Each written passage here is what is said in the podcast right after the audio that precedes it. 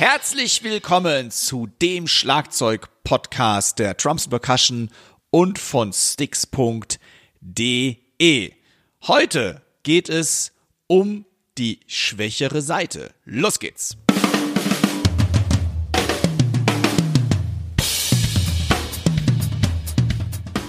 Herzlich willkommen zum Schlagabtausch. Der Podcast vom Drums and Percussion Magazin. Für alle Schlagzeugbegeisterten. Wir sind Dirk Brandt und Timo Ickenroth mit Tipps und Stories und dem Allerneuesten aus der Schlagzeug- und Percussion-Szene. Viel Spaß beim Hören.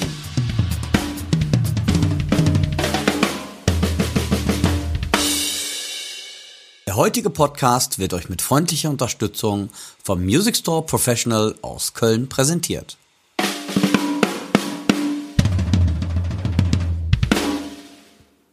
Liebe Hörerinnen und Hörer, ich begrüße euch ganz herzlich zum Schlagabtausch Folge 56. Heute, wie ihr schon im Intro gehört habt, geht es um die schwächere Seite. Wenn ihr also Rechtshänder seid, ist es wahrscheinlich links. Wenn ihr Linkshänder seid, ist es wahrscheinlich rechts. Und mir gegenüber sitzt ein rechtshändig und rechtsfüßiger, soweit ich zumindest informiert bin, Dirk Brandt. Aber vielleicht belehrt er mich auch eines Besseren und er ist alles auf einmal. Hi Dirk. Schönen guten Morgen, liebe Zuhörerinnen und Zuhörer aus dem westfälischen Oelde. Hier ist es im Moment etwas ja, wie soll man sagen, ein bisschen eisbedeckt. Es ist knackig kalt, das finde ich ja immer ganz cool. Und ähm, ja, meine linke Seite friert, die rechte Seite ist warm. Nein, ist ja Quatsch. Timo bricht gerade am anderen Ende der Leitung zusammen. Ähm, aber ich wusste jetzt gerade nicht, was ich sagen sollte. Aber ich fand, das passte ganz gut. Ja, ein sehr interessantes Thema. Ich bin gespannt, was wir da uns so zusammenreimen werden. Auf jeden Fall, ich hoffe, euch geht es gut. Ihr habt einen guten Start ähm, nach dem letzten Podcast gehabt, einen guten Start in die Woche. Wir haben Dienstag, dienstags morgens heute, wir nehmen auf und ja, dann bin ich doch mal gespannt auf das, was du uns da heute kredenzt. Timo, wie sieht der Ablauf aus?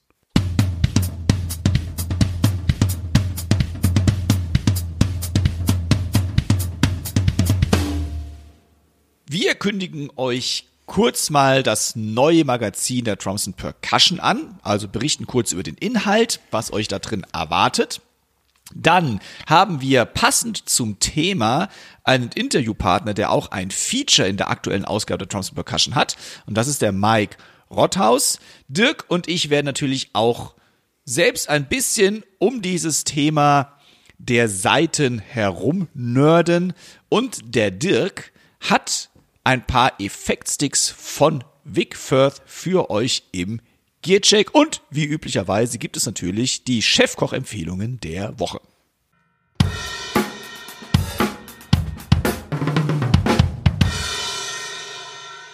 Ihr habt es vielleicht schon mitbekommen oder einige von euch haben es sehr wahrscheinlich schon mitbekommen.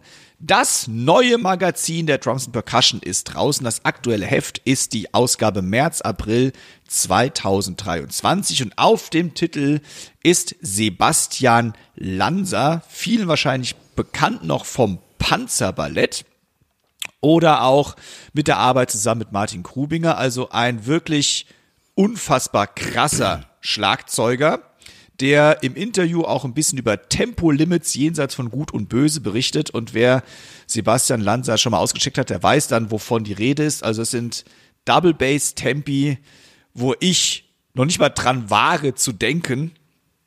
Also ich glaube ab Tempo 8817 aufwärts mit einem Fuß. Darum geht's ungefähr.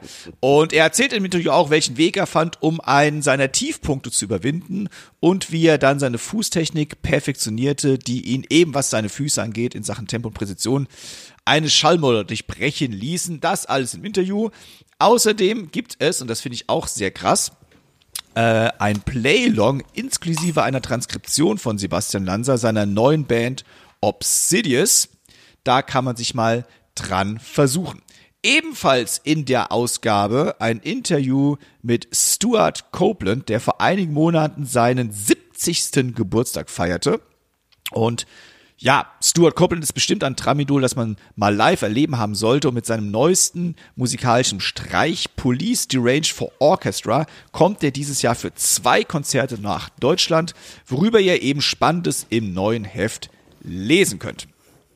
Für eines dieser Konzerte übrigens im zentral gelegenen Frankfurt am Main könnt ihr dreimal zwei Karten in der Magazingeschichte gewinnen. Was war das für ein komischer Satz? Ihr könnt dreimal zwei Karten in der Thompson Percussion gewinnen. Also checkt das unbedingt aus.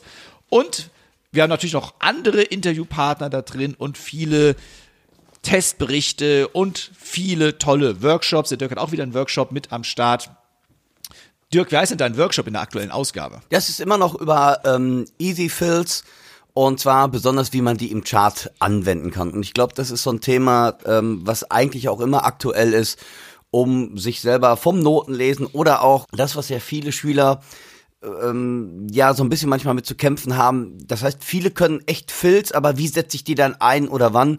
Und da versuche ich einfach mal so kleine Tipps zu geben, wie man das machen könnte. Und da waren die verflixten Sextoren beim letzten Mal dran. Oder in der ähm, aktuellen Ausgabe, besser gesagt. Das für mich natürlich schon die letzte Ausgabe ist. Also es ist nicht deine letzte Ausgabe. Es Nein. Ist die letzte Ausgabe, wo du was veröffentlicht hast. Es ist, für dir Ja. geht's immer weiter. Immer weiter. So, und wir können auch einen kleinen Ausblick machen. In der aktuellen Drums Percussion ist auch ein Interview mit der Philo Zongui drin. Genau. Und die werden wir auch demnächst im Podcast haben. Und wer sich schon mal ein bisschen über sie informieren möchte und warum wir sie im Podcast haben möchten vielleicht, der darf natürlich sich gerne das Interview schon mal anschauen. Also, alle Abonnentinnen und Abonnenten sollten das Magazin bereits in ihren Händen halten. Für alle, die es noch nicht haben, los ab mit euch an euer Kiosk des Vertrauens oder euren Zeitschriftenhändler eures Vertrauens und investiert die paar Euros in eure Weiterbildung.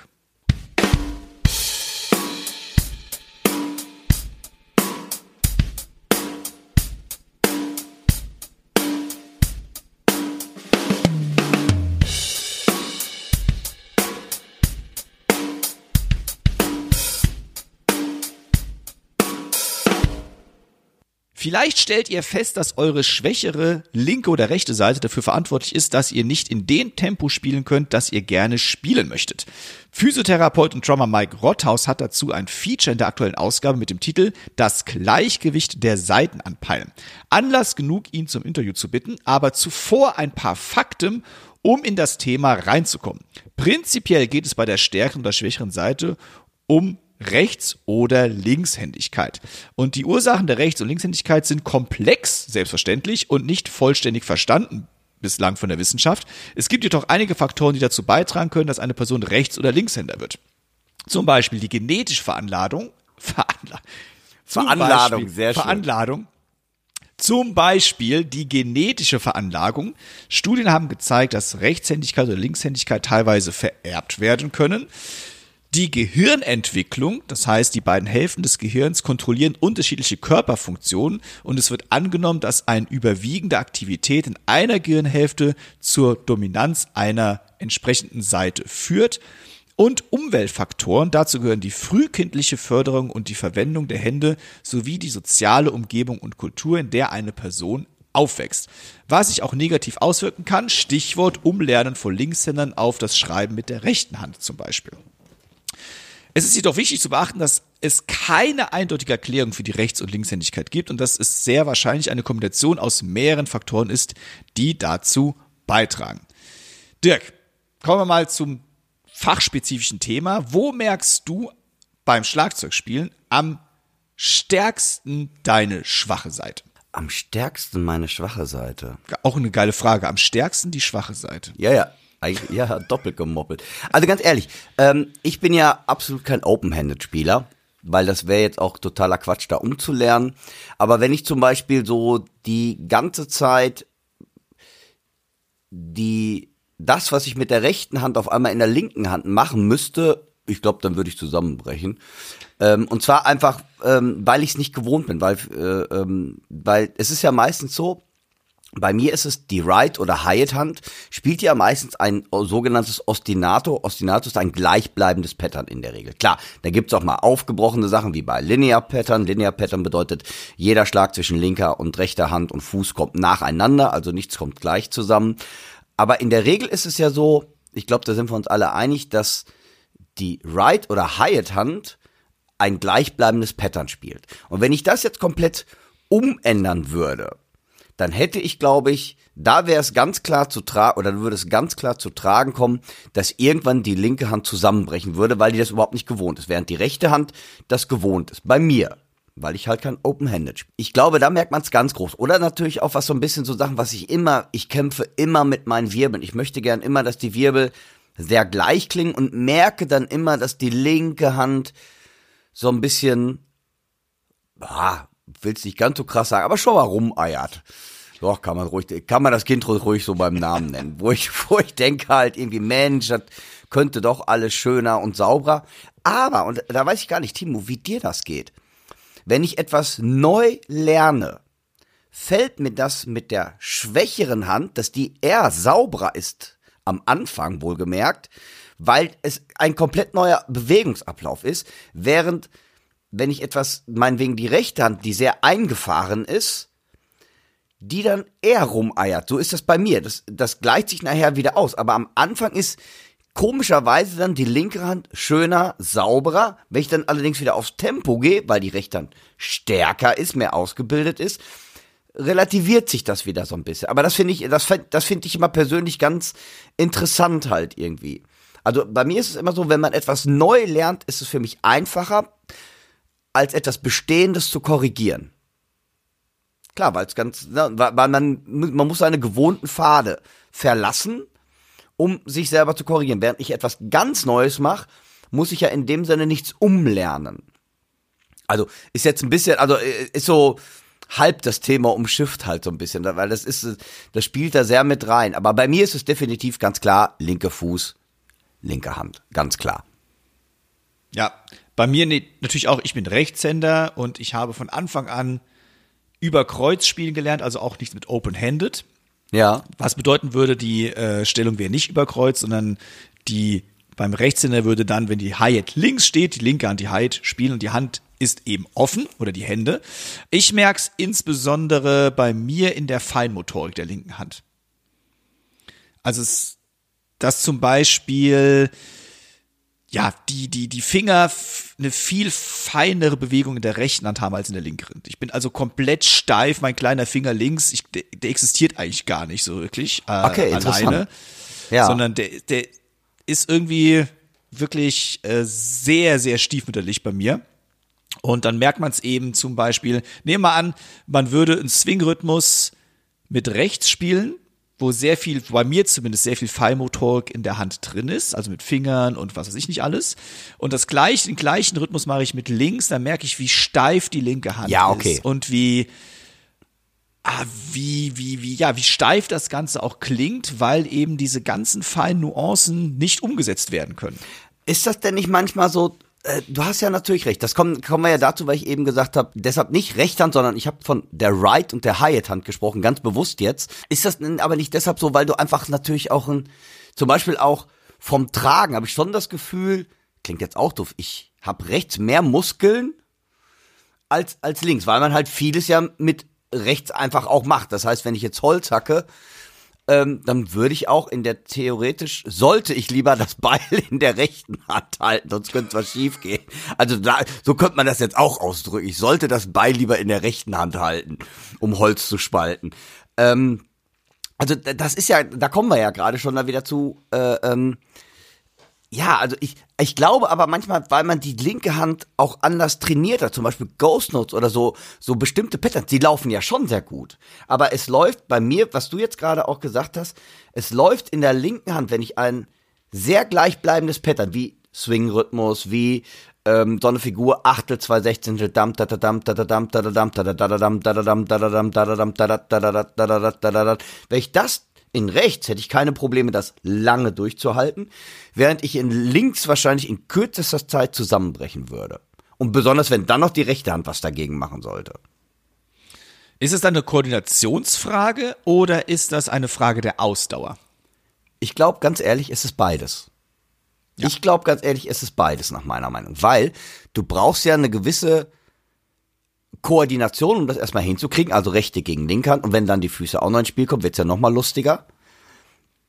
Und ähm, und dann ist natürlich auch, du musst es ja durchhalten. Es ist doch so, ich, äh, liebe Zuhörerinnen und Zuhörer, wenn ihr Schlagzeug unterrichtet, ähm, fällt euch das bestimmt ja auf, bei kleinen Kindern, wenn du mit denen einen Rhythmus spielst, ein ganz normaler Achtelrhythmus, nach zweimal hören die auf. Fertig. Und du, nee, wieso? Hab ich doch gemacht. Ich sag, nee, ein Lied geht drei Minuten. Drei Minuten? Okay, bum, tschak, bum, tschak, bum, tschak, bum, tschak, fertig. Ich sag, nee. Also, wo dann auch einfach diese Dauer einfach noch, pff, die haben es zweimal gespielt, fertig. Und wo ich dann echt mal sag, so, so mit einer Stoppuhr, da kommt meine Stoppuhr wieder wo ich wirklich eine Stoppuhr dahin, so, jetzt musst du mal gucken, zwei Minuten. Und das, ich meine, das ist ja einem selber so, spiel mal zwei Minuten ein und das Gleiche.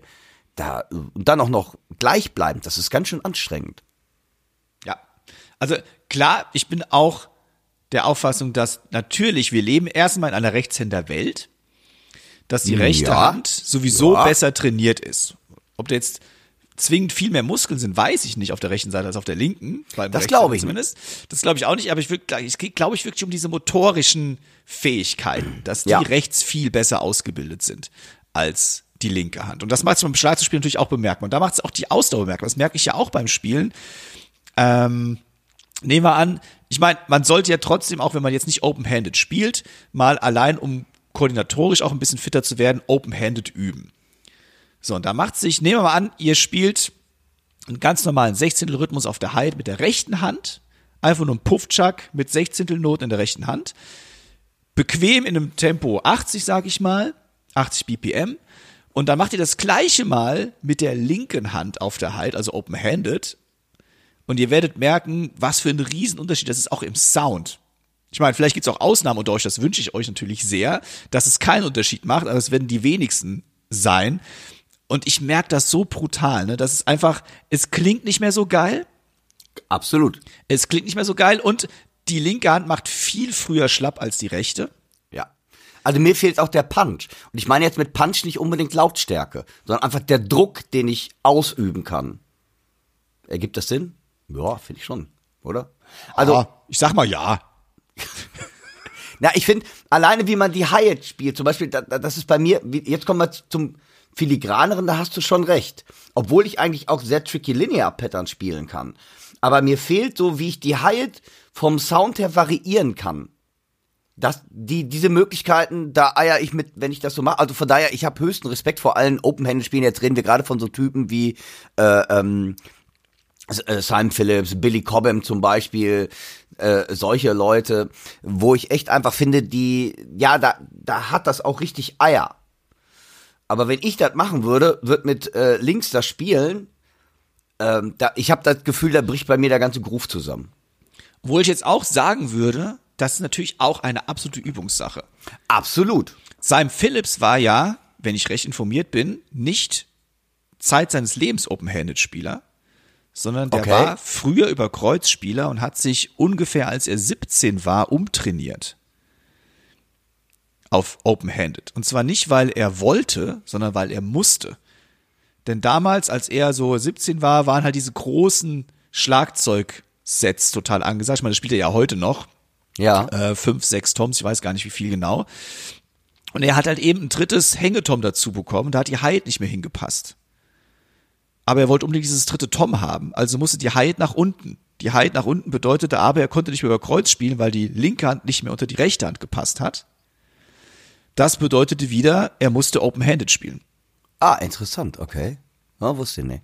Also der hat sich komplett umgelernt. Ich glaube, Billy Cobham hat schon immer open-handed gespielt. Der hat schon immer Open-Handed gespielt, meine ich auch. Aber auch da, keine Ahnung, ich weiß es nicht, aber ich habe ihn bis jetzt nie anders spielen sehen. Gut, sein Philips auch nicht, aber er hat es in, in einem Interview mal gesagt, dass es so dazu gekommen ist, dass er Open-Handed spielt. Ob das jetzt stimmt oder vielleicht Billy Cobham auch eines seiner Vorbilder war, könnte natürlich auch sein. Oder Timos Märchenstunde.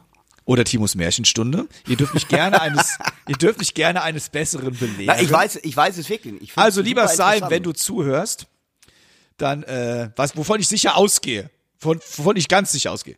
Also ich finde das ja interessant, ähm, dass man, also mit dem dritten, äh, äh, es ist tatsächlich logisch. Das ist ja auch noch, wenn du diese alten großen Metal-Trommeln äh, von früher siehst, diese riesigen Kannen quasi auf der Bassdrum, das ist schon, das, ja, es leuchtet mir tatsächlich ein. Ich habe mir da so noch nie Gedanken drüber gemacht. Also von daher super. Ich Ja. finde es echt interessant, ja. Also umtrainieren, umtrainieren geht. Ich kenne auch einen anderen Schlagzeuger, den liebe Grüße gehen hier raus an den Janis Heftrich, der auch über Kreuzspieler war und sich dann komplett umgelernt hat auf Open-Handed-Spieler. Und zwar auch nicht irgendwie, als er Teenager war, sondern viel später, als er schon professionell Schlagzeuger war. Okay. Weil er die Vorteile, und ich sehe die Vorteile auch im Open-Handed-Spiel, Na, das sind auf jeden Fall Vorteile. ähm, der sich dann aus Grund dessen umtrainiert hat. Und ich meine, unser lieber Kollege Klaus Hessler ist ja da auch ein großer Vorreiter Ja, des Patrick Ganzen. Metzger auch. Patrick Metzger natürlich auch, richtig. Der ist auch Open-Hand-Spieler. Viele andere auch. Und ich glaube, Patrick hat sich auch umtrainiert. Ja, also ganz ehrlich, ich ziehe da wirklich meinen Hut vor, aber ganz ehrlich, es, das wirst du doch auch mal ähm, die Frage von Schülern bekommen haben, oder ihr habt sie euch bestimmt selber ge- gestellt, wie ich mir selber übrigens auch, sollte ich jetzt umtrainieren? Und bei mir ganz klar, nö. Ja, bin ich auch. Also ich bin Also, genau wie du. nö. Ich, ich kann, also ich glaube, dass ich die Zeit nicht mehr dafür habe, mich Genau. umzutrainieren. Da, genau, das, das Denn ist, ich gehe stark davon aus, das ist nicht an einem Nachmittag nein, getan, ich denke mal zwei, sondern es ist harte Arbeit. Es ist harte Arbeit. Ähm, und da sehe ich jetzt den, ich sehe jetzt tatsächlich jetzt für mich nicht mehr den Benefit da drin. Genau, ich auch. Also doch, also Benefit wäre bestimmt klar, aber ich sehe nicht den Benefit da drin, so viel Zeit und Arbeit da reinzustecken. Da würde ich gerne diese Zeit und Arbeit in andere Dinge, die ich gerne lernen möchte oder die mich interessieren, hereinbringen. Und ganz wichtig, es ist ja diese Baustelle Schlagzeug, ich nenne es mal bewusst Baustelle, die hört ja nie auf. Ich habe das Gefühl, du hast ein Kapitel so halbwegs gemeistert und auch das hört sich, also es gibt eigentlich nichts, was man, es geht ja immer weiter. Das finde ich auch manchmal und deshalb kann ich auch jeden Schüler nach, äh, kann das eure Gedankengänge oder auch eure Gefühle manchmal nachvollziehen. Es geht ja immer weiter. Du hast etwas gelernt und denkst dann auf einmal, Mist, jetzt ist nur so eine kleine Ecke vom Berg abgetragen und du siehst eigentlich noch einen Riesenberg vor dir. Hast du das eine gemeistert, kommt das nächste dazu. Oder du denkst, du kannst das und du merkst dann, Mist, ich kann. Eigentlich merke ich, je älter ich werde, ich merke, desto weniger, was ich kann. Ja. Und was ich gerne können würde und wie viel Arbeit und Zeit und Schweiß wirklich da, dahinter steckt. Und ich glaube, das können viele Leute die kein Schlagzeug spielen, auch nicht verstehen. Weil ich denke mal, so einen Bumchak-Ruf, den kriegt man relativ schnell mit Disziplin hin. Aber dann wirklich in diese ganze Feinmotorik-Sachen reinzugehen, Koordination, Polyrhythmik und was weiß ich, das ist einfach harte, harte Arbeit. Aber jetzt, jetzt schweifen wir zwar etwas ab, aber Ja, einfach, ja. So ein, einfach nur ein Bumzack-Groove. Du Ja. kannst einen Bumzack-Groove spielen und du kannst einen Bumzack-Groove äh, spielen. Ja, also auch wie absolut. viel, auch wie viel Feinmotorik du da in die Hi-Hat reinlegen kannst, weil die, der. Bumzack-Groove lebt ja dann von der Hi-Hat oder von der Dynamik innerhalb dessen, was du tust. Also innerhalb Ja. dann von Bassdrum, Snare Drum und Hi-Hat. Und ich meine, wenn man sich jetzt mal einen Anfänger anguckt, das ist, liegt an der Natur der Sache, der spielt in der Regel die Hi-Hat viel zu laut, weil es auch die rechte Hand dann meistens ist oder die Hand viel zu weit ausgeholt wird, weil die einfach diese Motorik natürlich auch noch nicht da sein kann. Dem kann man ja nichts vorwerfen. Ähm, also da alleine schon dann anfangen, sich mit der Dynamik zu beschäftigen. Also da kannst du beim Bumchak-Groove ja schon ein Jahr mit verbringen oder mehr. Ja, Also es ist immer ein Eisberg. Du kannst ein bisschen was, was man an der Oberfläche sieht, und unten drunter ist der Eisberg Trilliarden Kilometer groß. Und Ja. er hört auch, und er endet nicht. Es ist also ein nicht endender Eisberg. Denn ich glaube, du kannst, es gibt kein Ende. Je mehr du weißt, was du kombinieren kannst, desto mehr kannst du noch kombinieren. Du kannst dann die Kombination aus der Kombination der Kombination bilden. Es, Ja, es äh, kommt halt immer auf. was dazu. Es hört halt nie auf. Da- Das ist, ich glaube, das ist auch manchmal, ich weiß nicht, liebe Zuhörerinnen und Zuhörer, ob ich das so, deshalb kommt auch manchmal der Frust auf. Weil es gibt kein Ende. Du hast etwas gemeistert und weiß eigentlich, Mensch, es geht halt leider immer weiter. Also, ich freue mich wie ein kleines Kind, wenn bestimmte Sachen, Phil, ein Groove, ein Song, den ich gut getrommelt habe oder was auch immer, äh, gut läuft und dann weißt du aber immer, boah, jetzt kommt die nächste Hürde. Oder das Ja. könnte ich noch machen. Oder das könnte ich noch machen. Ich könnte mit links ja auch noch alles machen. Da kommen wir ja auch hin. Theoretisch könnte ich das Bassdrum-Pedal auch nur noch mit links jetzt treten. Ja. Was bestimmt auch gutes Training wäre. Absolut. Kommen wir doch mal da, um wieder zurück zum Thema zu kommen. Ja. Was sind denn deine Maßnahmen, aktuell oder vielleicht auch gewesen, um deine schwächere Seite gezielt zu trainieren? Ja. Ähm, also früher habe ich bewusst versucht, zum Beispiel Türen öffnen mit links, Zähne putzen mit links. Ähm, also bewusst Sachen, die ich sonst mit rechts gemacht habe, wirklich mal bewusst mit links mal. Überhaupt um diese feinmotorischen Ablauf, um diesen feinmotorischen Ablauf ein bisschen zu schulen. Dass überhaupt meine linke Hand stärker gefordert wird im normalen Alltag. Ich glaube, das ist das, was jeder relativ simpel machen kann. Aber selbst das erfordert erstmal auch eine Konzentration auf zu sagen, ich nehme nicht die rechte Hand, sondern ich nehme bewusst die linke Hand, um eine Tür aufzumachen. Weil als Rechtshänder mache ich grundsätzlich erstmal geht der, die rechte Hand zur Tür, zum Türgriff. Ja, also das, das bewusst zu nehmen. Ein Wasserglas, ähm, meinetwegen auch ein Bierglas, ähm, vielleicht mit, mit, mit der linken Hand zum Mund zu führen, ist auch komisch, ganz ehrlich. Oder allein eine, eine Flasche zu öffnen mit links. Oh ja, genau. Und da merkt man auch den Kraft, äh, wie man auf einmal die Kraft neu umsetzt und wie man auch alleine von einer Drehrichtung auf einmal überlegen muss. Ja. Das ist eine ganz interessante, also das habe ich früher gemacht. Dann habe ich natürlich ganz viel versucht, äh, zum Beispiel, was ich immer gemacht habe, ganz normal, so Standard-Wirbelübung, ähm, auf den Standturm und mit links angefangen alles. Ganz bewusst. Also viele, äh, berühmteste Beispiel ist immer noch George Lawrence Stone, Stick Control, die erste Seite, das versucht ganz bewusst nochmal den Handsatz dort mit links, äh, obwohl die linke Hand ja eh dort trainiert hat, aber ganz bewusst alles mal mit links anzufangen, einfach um nachzudenken. Dann natürlich das, was jeder mal gemacht hat, beim Gig äh, versucht, ähm, Open-Handed für Arme zu spielen. Also das heißt, dass man jetzt einfach, ja, bestimmte Grooves, von denen ich weiß, die laufen, äh, einfach mit die linke Hand auf der Hyatt und dann ist eigentlich das Lustige, obwohl ich glaube, ich eine gute Unabhängigkeit habe, wenn ich dann auf einmal irgendwelche Ghost Notes machen wollte, mich völlig abgeschossen habe zum Teil. Also völlig Banane eigentlich so bei völlig simplen Geschichten, nur weil ich die Hände mal eben vertauscht habe und auf einmal dann den Backbeat doch wieder mit links spielen wollte und dann eben uh, da rumgeeiert bin sollte man bei den, bei Proben kann man das machen, bei Auftritten sollte man echt damit aufpassen. da sind echt schon lustige Sachen passiert. Also, also solche Sachen habe ich dann wirklich be versucht, bewusst in den Vordergrund zu stellen. Was hast du gemacht, Timo? Ähm, ich versuche die linke Hand immer noch aktuell. Ich versuche da die Fallmotorik zu bekommen. Ja. Indem ich zum Beispiel wirklich Übungen mache, wo ich bewusst die Finger der linken Hand einsetze. Also so Fingerkontrollgeschichten. Fingerkontrollgeschichten und da merke ich halt wirklich, dass ich da völlig am Abkacken bin. Mhm. Und das nervt mich kolossal. Ja. Ähm, dann versuche ich Ausdauer zu gewinnen für die linke Hand, indem ich, was ich eben schon beschrieben habe, einfach wirklich ein Sechzehntel Groove mal spiele, fünf Minuten lang, äh, und mich auf die linke Hand konzentriere. Äh, das, was du auch gesagt hast, was man was man immer machen sollte, ist eben auch Rudiments immer mit links beginnen zum Beispiel, also rechts wie links rum beginnen können. Äh, was mir sehr viel gebracht hat, glaube ich auch, ähm, das kommt auch noch von dir von ganz früher, weil wer es noch nicht weiß, ich hatte ja beim Dirk mal Unterricht. Und der Dirk war schon immer sehr bedacht darauf, dass man gut lesen kann. Also ich rede jetzt nicht von einem Buch, sondern natürlich von Notenübungen, Etüden. Und ich weiß, ich weiß, glaube nicht, dass du der, ob du der erste Lehrer warst, der mir das beigebracht hat, könnte schon sein, die Leseübungen möglichst rechts, links abwechselnd zu schlagen. Ja. Weil du bekommst dadurch die linke Hand an Stellen, wo du, wenn du immer rechts führst, eben die linke Hand normalerweise nicht hinsetzen würdest. Und du hast einfach dadurch auch die rechte Belastung genauso wie die linke Belastung. Also du benutzt rechts genauso oft wie links. Das fand ich eine super Sache.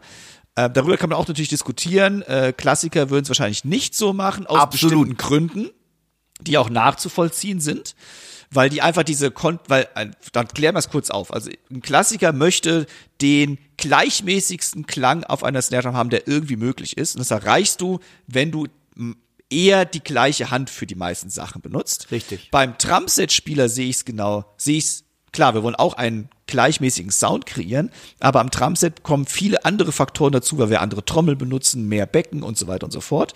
Und da ist es schon, finde ich, eher gut, auch mal mit links beginnen zu können, weil bestimmte Abläufe dann auch einfacher werden. So, ähm, das vielleicht mal ganz kurz dazu Aufklärung. Also rechts, links Leseübung abwechselnd spielen. Ähm, klar, Open-Handed habe ich gerade schon angesprochen. Fill-ins bewusst mit links beginnen. Ja fand ich auch eine super Sache, weil sonst ist immer mit rechts und wenn man einfach mal mit links beginnt, ob das jetzt die linke Hand wirklich stark fördert, sei mal dahingestellt, aber du kommst einfach auf andere Ideen, andere Abläufe. Und äh, was ich auch mal gemacht habe, ist, und das ist grausam gewesen, ich habe mein Set für einen Linkshänder aufgebaut. Ja, ich auch. Und das war ganz nett. Also es war eine Erfahrung. Es war also ich habe dann, eine ich habe dann echt einfache Playlong-Stücke genommen die ich normalerweise mache mit ja, Schülerinnen und Schülern, die vielleicht ein, zwei Jahre Schlagzeug spielen. Und ich setze mich hin und spiele den ersten Playlong Open, also nicht Open-Handed, sondern über Kreuz als Linkshänder, als Pseudo-Linkshänder. Das heißt Bassdrum mit links, Hi-Hat mit rechts.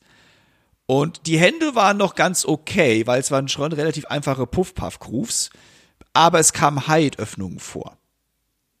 Und ich habe es nicht hinbekommen, meine Füße so zu koordinieren, dass mein linker Fuß an der richtigen Stelle die Bassdrum-Figur spielt und mein rechter Fuß an der richtigen Stelle die Hi-Hat öffnet. Ja. Das war die Vollkatastrophe. Ja, Das, ich würde es ich würd's heute nicht hinkriegen, sehr wahrscheinlich. Nö, ich auch nicht. Weil diese Motorik ist nochmal anders, weil so bewege ich normalerweise nie meinen rechten Fuß. Bei Ja. einer Heitöffnung nehme ich links Gewicht weg, also von der Heit Gewicht weg. Das heißt, ich gehe ganz leicht mit dem Fuß hoch und dann natürlich irgendwo wieder runter. Und das macht mein rechter Fuß ja nie so feinmotorisch. Der macht Puff und gut ist. Ja. So nach dem Motto, ne? Boah, das war brutal. Also Das wer sich mal ich. wirklich selbst gut kennenlernen möchte oder verzweifeln möchte oder einfach was Lustiges machen möchte, der baut sein Set mal genau spiegelverkehrt herum auf. Ja.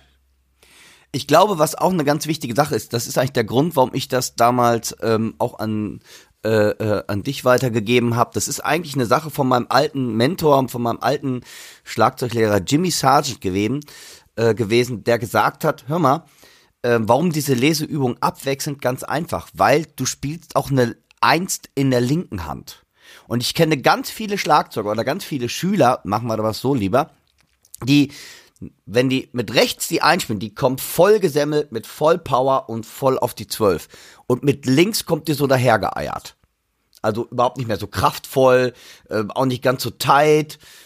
Und äh, das sind so Sachen, wo er dann sagte, hey, damit trainierst du einfach eine Beidhände, eine Ambidextrie, eine Körperunabhängigkeit, zumindest erstmal in den Händen, dass du überhaupt auch mit links, weil du musst ja auch mit links, du hast ja schließlich auch ein linkes Crashbecken und ein rechtes, dass du auch wirklich eine Eins auch mal wirklich fett in der linken Hand trainierst zu üben und die kraftvoll spielen kannst. Das war eigentlich vom Jimmy so ein bisschen die Aussage, warum du die Notenleseübungen immer von Hand zu Hand und nicht wie ein Klassiker spielen solltest. Und das hat mir tatsächlich auch eingeläutet, weil klar, du hast ja auf der linken Seite ein Crashbecken. Also musst du das auch mal mit links bedienen können. Richtig. So, bevor wir jetzt hier mit ungesundem Halbwissen weiter nerden und philosophieren, lass uns doch mal hören, was der Profi dazu zu sagen hat. Denn im Interview habe ich ja den Mike Rotthaus und da hören wir doch jetzt einfach mal rein. Liebe Hörerinnen und Hörer, wie angekündigt, sitzt mir gegenüber der Mike Rotthaus. Und ich bin sehr dankbar, dass er sich die Zeit genommen hat. Er ist Rheinländer und wir nehmen heute am Rosenmontag auf um 9 Uhr. Und dass er überhaupt schon fit ist, das muss daran liegen, dass er eben nicht nur Schlagzeuger ist, sondern auch Sportler und Sporttherapeut. Und ich sage mal, sagt man bei dir Alaf oder Helau, wo du jetzt gerade bist? Äh, also mir ist äh, Helau am gängigsten, ja, am geläufigsten. Dann sage ich mal, Lau, lieber Mike, schön, dass du da bist. Ich begrüße dich ganz herzlich hier im Podcast. Das haben wir schon länger geplant und Anlass ist ja dein aktuelles Feature in der Drums und Percussion mit dem Thema die schwächere Seite. Und für alle, die vielleicht die Zeitschrift noch nicht in der Hand gehabt haben, stell dich doch mal ganz kurz unseren Hörerinnen und Hörern vor. Ja, hallo Timo. Ähm, ja, erstmal vielen Dank an euch beide für die Einladung. Das hat mich sehr gefreut. Mein Name ist Mike Rotthaus und ich bin 49 Jahre alt und wohne ja in Wuppertal und es ist so, dass meine Interessen schon immer im Bereich Sport und Musik lagen. Denn ähm, ja, seit meinem zwölften Lebensjahr spiele ich bereits Schlagzeug und habe dann ja in den nächsten Jahren eine Ausbildung als Physiotherapeut und Sporttherapeut gemacht, habe zudem äh, Sportwissenschaften studiert und bin in verschiedenen Bereichen des Gewohn äh, Gesundheitswesens tätig gewesen. Und in den letzten Jahren beschäftige ich mich mit großem Interesse, vor allem nebenberuflich mit dem Bereich Sport, Trainingslehre und Musikermedizin. Zudem ja, bin ich als Autor für die Zeitschrift Drums and Percussion tätig und ja, was mir, was mir wichtig ist, ähm, das ist, dass es aus meiner Sicht, und das hatte ich dann schon früh erkannt, viele Verwandtschaftsbereiche zwischen dem Sport und dem Schlagzeug gibt.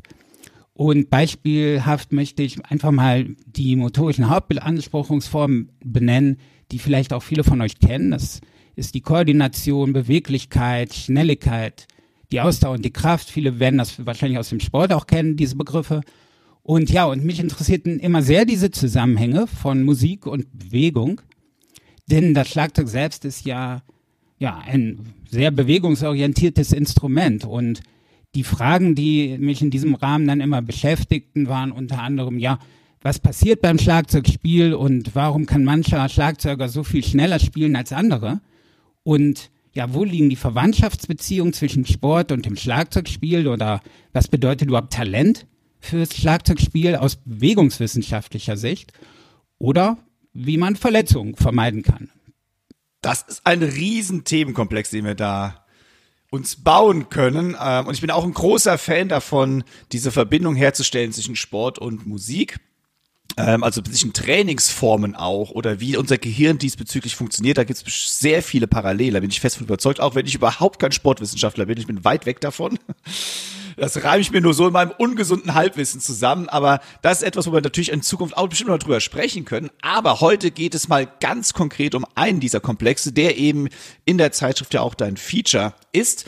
Und das ist ähm, das Gleichgewicht der Seiten anzupeilen. Und ich glaube, das ist etwas, was uns Schlagzeugerinnen und Schlagzeugern ähm, ja wohl schon in der ersten oder in den ersten paar Stunden an dem Instrument begegnet, wo wir dann merken, upsa, wenn ich Rechtshänder bin, rechts funktioniert ja eigentlich alles soweit ganz cool, aber was ist denn da auf der anderen Seite los? Was ist mit meiner linken Seite oder wie gesagt, wenn man Linkshänder ist, eben andersrum oder vielleicht sind beide Hände irgendwie ganz seltsam drauf.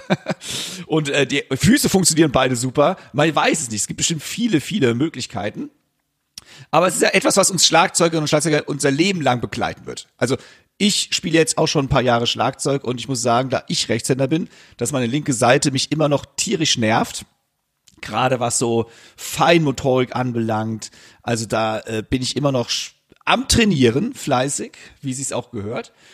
Ähm, genau, ist eine Lebensaufgabe. So, und jetzt hast du vielleicht jemanden wie mich mal, den du beraten musst. Was wären denn deine zwei Top-Übungen, um das Gleichgewicht der Seiten wirklich voranzutreiben? Ja, immer eine gute Frage, vor allen Dingen, wenn man, wenn es darum geht, was Konkretes zu bekommen. Und ja, ich, ich allerdings, äh, ohne da jetzt eine zu große Enttäuschung direkt äh, äh, da mit einer großen Enttäuschung zu starten, ich will vorwegnehmen, nämlich, dass äh, ja, dass ich da überwiegend eine wissenschaftliche oder sportwissenschaftliche Perspektive einnehmen möchte, beziehungsweise die, deren Kenntnisse berücksichtigen möchte, weil es geht mir um den Transfer in die Praxis und darum bin ich wenigstens zumindestens bemüht. Und in diesem Zusammenhang ist mir eben wichtig, nicht nur dieses Schwarz-Weiß, diese Schwarz-Weiß-Perspektive einzunehmen.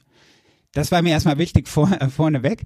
Und das heißt, was heißt das für uns? Es gibt einfach mehrere Wege, die nach Rom führen. Und das ist all, alles auch immer vom eigenen Ziel abhängig. Denn ja, wenn man zum Beispiel jetzt seine linke Seite vorantreiben möchte, dann ist es natürlich auch sinnvoll, Übungen zu wählen, bei der die linke Seite vermehrt aktiv ist. Ich verstehe natürlich, dass du mich nach zwei konkreten Übungen fragst. Allerdings würde es nach meiner Ansicht eben nicht diese zwei Top-Übungen oder wie es jetzt vielleicht mal sagt, Wunderübungen geben. Und dennoch, dennoch, dennoch, äh, dennoch ähm, möchte ich wenigstens darauf eingehen, ja, ähm, ich würde versuchen, Übungen einzubauen, die eben linksbetont sind. Und da sind das zum Beispiel der Klassiker Stick Control einfach eine super Basis, die wir, die wir natürlich auch alle kennen. Es ist nichts Neues. Es gibt jetzt halt nicht das gro große Riesengeheimnis. Es ist wichtig, halt vielleicht Übungen wie links, links, links, links, rechts, rechts, rechts, rechts einzubauen oder oder den den äh, ähm, Handsatz rechts, links, links, links, aber auch links, links, links, rechts wäre zu nennen. Wichtig ist, dass man diese Dinge ähm, dass man da halt diese Betonung auf links legt und das Ganze halt auch auf Set überträgt. Weil der Mensch lernt durch Wiederholung, durch Automatisierungsprozesse, aber vor allem auch durch Freude am Spiel, denn das ist für den Lernprozess total wichtig. Und vielleicht eins nochmal, was, was man sich auch durch den Kopf gehen lassen sollte, die schwache Seite zu betonen, bedeutet nicht immer gleichbedeutend damit, die starke verkümmern zu lassen.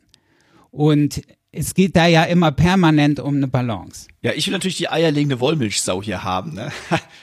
Und Miss hat nicht funktioniert so richtig. Aber du hast natürlich vollkommen recht. Es sind bestimmt immer viele, viele verschiedene Methoden und sehr individuell sehr wahrscheinlich auch. Hängt natürlich immer auch von der Person der Person ab. Und ich glaube, du hast aber was sehr Wichtiges gerade gesagt. Man soll niemals die Freude verlieren. Ich glaube, das ist das aller, aller, aller Wichtigste für uns alle.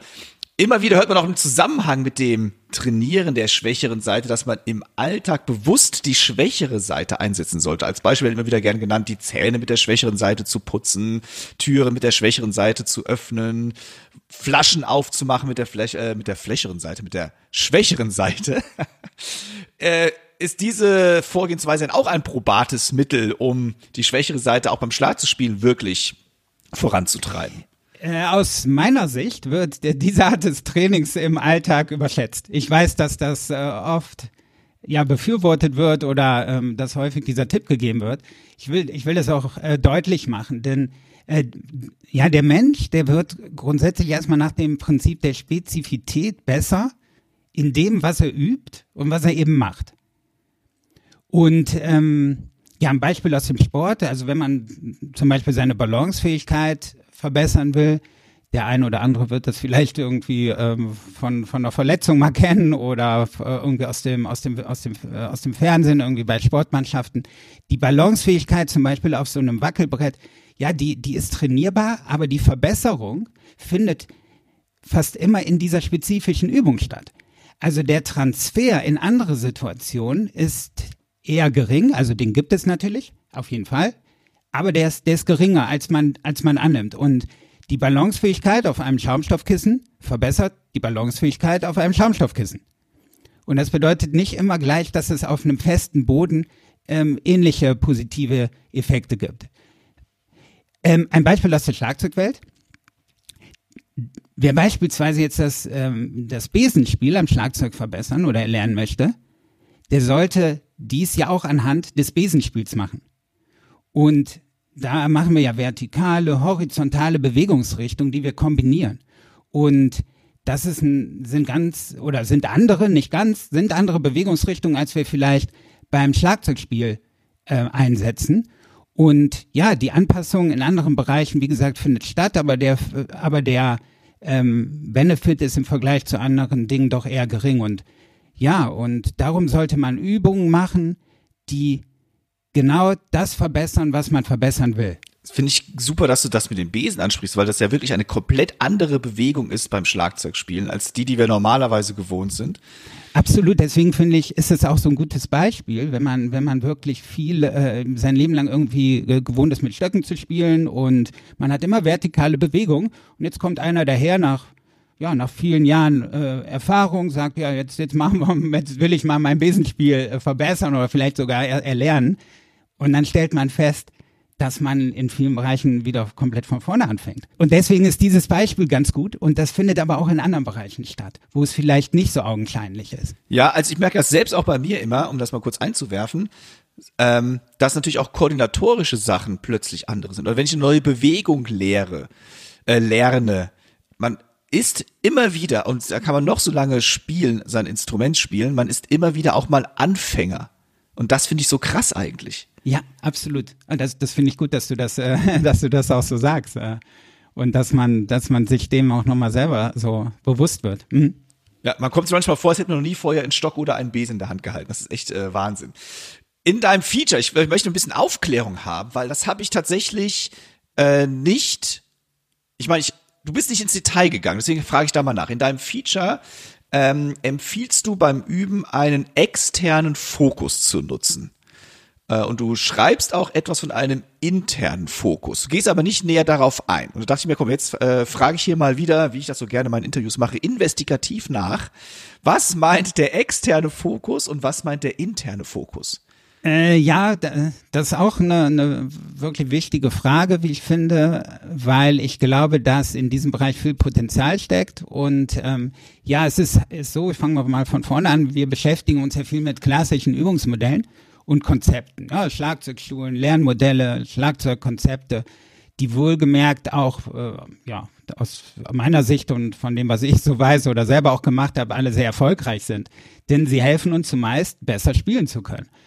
Und die Lernforschung zeigt, dass auch psychologische Faktoren einen hohen Einfluss auf die Motivation haben und insbesondere auch auf den nachhaltigen Lernerfolg haben. Und für diesen nachhaltigen Lernerfolg ähm, ist der interne und externe Fokus ähm, ein, ja, ein Beispiel, denn hierbei geht es um einen Aufmerksamkeitsfokus beim Üben oder, oder beim Spielen an sich. Und dabei ist es so, dass der Übende, der richtet seine Aufmerksamkeit auf den intendierten, also auf diesen beabsichtigten Effekt der Bewegung und nicht auf seinen Körper oder auf die Bewegung selbst. Ähm, ein Beispiel vielleicht. Also wenn wir die, die Zielgenauigkeit was beim, beim Trommeln verbessern wollen, was ja häufig wichtig ist, weil es ja viel mit Klang zu tun hat, wo, wo, wo treffen wir den Stock, an welcher Stelle, dann, äh, genau, dann bedeutet in dem Zusammenhang ein externer Fokus beim Schlagzeugspiel, dass sich der Lernende mehr auf den Stock, zum Beispiel auf die Spitze des Stocks konzentriert. Oder dass man einen kleinen Kreis auf das Fell aufzeichnet und dass man sich auf diesen Kreis konzentriert und dass man sich weniger auf sein Handgelenk selbst konzentriert.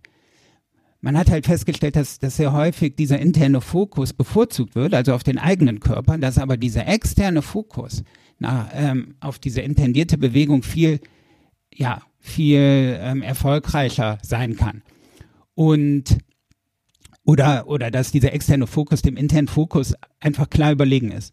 Und da können wesentlich auch schneller Lernerfolge erreicht werden. Und daher ist zum Beispiel, warum erwähne ich das, auch gerade für die Lehrer unter uns, die, die sagen, alles klar, was kann ich denn nochmal verbessern an meinem Unterricht? Und da denke ich, könnte man, wenn man sich mit dieser Thematik natürlich dann nochmal tiefer beschäftigt, in, in der Hinsicht der Bewegungsinstruktion einiges nochmal verändern oder verbessern, so dass die Schüler dort schneller Fortschritte machen. Und ja, zu häufig wird, glaube ich, immer noch der, die Aufmerksamkeit auf einen internen Fokus gelegt. Ich fühle mich direkt angesprochen, denn ich bin ja Lehrender. ähm, und du hast natürlich recht. Ganz oft gehen wir auf die Bewegung an sich ein. So, jetzt sagst du, dass äh, wohl ja Forschung bewiesen hat oder zumindest äh, vor Augen führt, dass das Ziel letztendlich gar nicht die Bewegung ist, sondern das Ziel ist das Ziel sozusagen. verstehst du, was ich meine? Oder versteht man, was ich meine gerade? Äh, äh, doch, äh, doch, doch, das doch, versteht man. Genau, genau das, das ist, das ist damit gemeint. Ja, ähm, also das äh, zum Beispiel beim Dart-Spiel, ja, da kann man sagen, man konzentriert sich auf die Ellbogenstreckung. Ja, und das wäre dann der interne Fokus. Aber man könnte auch dem Dartwerfer sagen, konzentriere dich auf die Flugbahn deines Darts. Bedeutet der Körper oder der Geist in dem Falle oder das Gehirn ist es ja wirklich letztendlich, lernt durch die Fokussierung auf das Externe selbst die Bewegung dafür auszuführen sozusagen. Finde ich, finde ich gut aus, finde ich gut ausgedrückt. Auf jeden Fall. Und, und damit Metaphern teilweise zu arbeiten ist auch total wichtig. Ich finde zum Beispiel die, die, äh, die Möller-Technik, ja, ne, diese, diese, diese Whip, ne? Und da einfach auch diese Metapher dieser peitschenartigen Bewegung zu verwenden, finde finde ich gut. Und, ähm, und auch passend so, ne? Anstatt zu sagen, jetzt knickt mal dein Handgelenk nach, nach oben, jetzt kommt äh, die, der Handrücken nach. Also nicht, dass es jetzt so vielleicht instruiert wird, aber ich will einfach mal diesen Vergleich darstellen, ähm, wo da der Unterschied nochmal liegt. Ne? Und ja, da gibt es noch mehrere Ansatz, Ansatzpunkte und Möglichkeiten. Aber ich glaube, das, das ufert jetzt komplett aus. Lass uns aber bei der schwächeren Seite bleiben. Also wir kommen zurück zum Thema. Vielleicht kannst du aber hierzu ähm, mal äh, nachher dann vielleicht mal eine Empfehlung aussprechen, welche Literatur man sich dort mal aneignen sollte. Dann kann ich das nämlich in die Show Notes zu diesem Podcast mit reinpacken. Ich glaube, das interessiert doch jetzt spontan auch den einen oder die andere. Aber zurück zum Thema. Die schwächere Seite. Wie erklärst du das Phänomen, dass es oftmals eine große Hürde ist, mit der schwächeren Seite zu führen? Also beispielsweise bei schon schlichten rechts und links abwechselnd gespielten Einzelschlägen, also Single Strokes, beginnt man mit der stärkeren Hand, so sind die höheren Tempi eher möglich, als wenn man mit seiner schwächeren Hand beginnt. Obwohl rein technisch gesehen die, sich die Geschwindigkeit für die schwäche Hand ja auch überhaupt nicht ändert. Ob rechts oder links begonnen, es ändert sich theoretisch zumindest nichts in den Abläufen, außer dass die andere Hand beginnt. Das heißt, die Technik ist keine andere für die rechte oder für die linke Hand. Was passiert da in unserem Gehirn? Warum fällt uns das so schwer? Äh, das ist eine wirklich hochinteressante Frage, die ich auch, äh, ja, da, da, für die ich vielleicht auch ein bisschen ausholen möchte. Also äh, Timo, unterbrich mich bitte. Ja, wenn, wenn, ich zu, wenn ich zu weit aushole, kein Problem. Ähm, ich glaube, das ist nur wichtig, dass wir uns hier auch nochmal mit dem, kurz mit dem Gehirn und den Abläufen äh, beschäftigen. Und also ich will es mal versuchen, ähm, die deine Frage zu beantworten. Also das Gehirn. Es gibt ja zwei Gehirnhälften. Wir nennen diese beiden Gehirnhälften auch Gehirnhemisphären und die linke Hirnhemisphäre, die steuert die dominante rechte, äh, steuert dominant die rechte Hand und die rechte Hemisphäre steuert dominant die linke Hand. Und die Gehirnhälften, spezialisieren sich auf bestimmte Aufgaben mit der Zeit immer weiter und der Corpus callosum, das ist ein sogenannter Verbindungsbalken zwischen diesen Gehirnhälften, zw zwischen diesen beiden Gehirnhälften werden Informationen ausgetauscht. Also, es ist auch, es sind also auch immer beide Gehirnhälften an einer Bewegung beteiligt. Nicht nur eine Gehirnhälfte. Und bei Musikern im Übrigen ist dieser Balken äh, vergrößert und das äh, ist auch auf diesen Austausch oder auf diesen ja, sehr starken, häufigen Austausch von Informationen zwischen den Gehirnhälften zurückzuführen. Und bei sehr einfachen und meist automatisierten Aktionen wird hauptsächlich nur eine Gehirnhälfte verwendet.